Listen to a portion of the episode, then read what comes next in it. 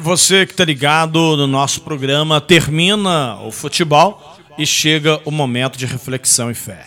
Eu quero ser sucinto, objetivo, ao falar da palavra de Deus e, na sequência, uma oração. Pois bem, a 1 João, capítulo 3, versículo 1 diz assim: Vejam como é grande o amor de Deus, o amor do Pai, que nos concedeu.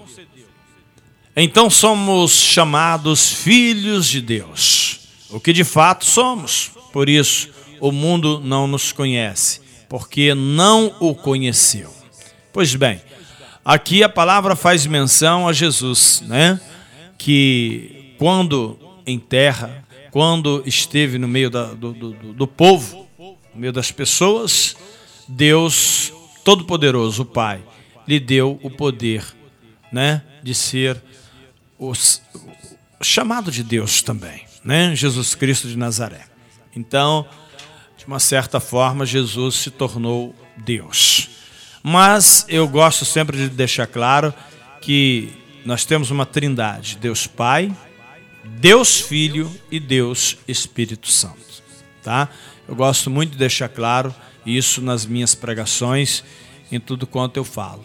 Que existe Deus Pai, Deus Filho e Deus Espírito Santo.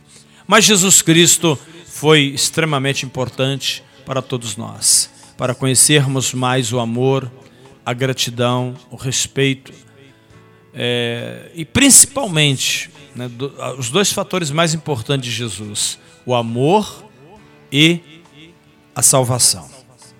Né? Grande responsável por isso.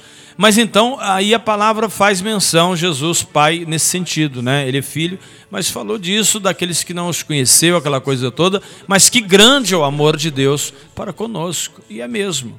Agora, é importante e deixar claro que Deus é amor, mas Ele é justo. Deus ele jamais vai passar a mão. E neste mundo que vai caminhando de mal a pior, neste mundo que nós vamos encontrando problemas e problemas, né? Você vê que a, a luz ela não combina com as trevas, hipótese alguma.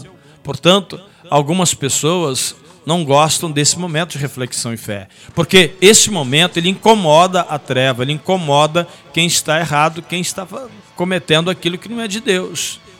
Então, tem gente que não gosta. Independente do seu cunho religioso, você sabe muito bem o que é certo ou errado.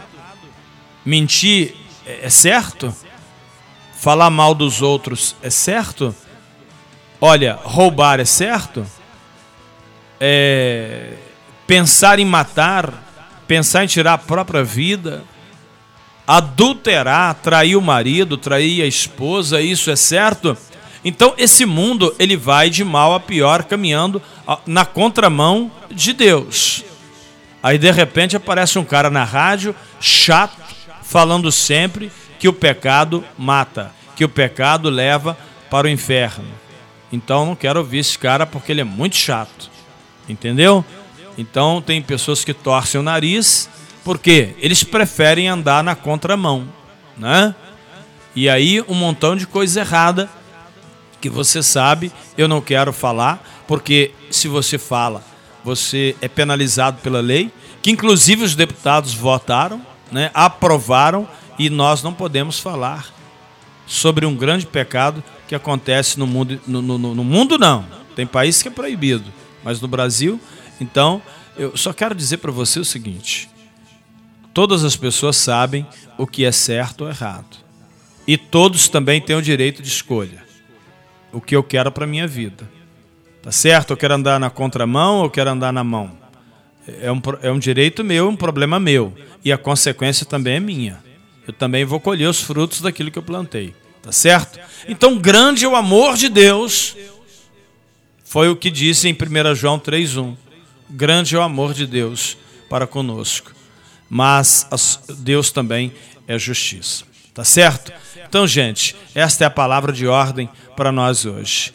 Grande é o amor de Deus. Ele nos ama, mas nos ama de verdade. Mas entenda uma coisa: Deus nos, Deus nos ama sim, e ama muito, mas Ele não ama o pecado. Não ama, isso é fato. Por isso eu te peço, meu Pai, em nome de Jesus, perdoa os nossos pecados e nos ajude a enxergar o que temos feito de errado, em nome de Jesus. Louvado seja o teu nome, Deus. Tudo que temos e que somos, agradecemos ao Senhor.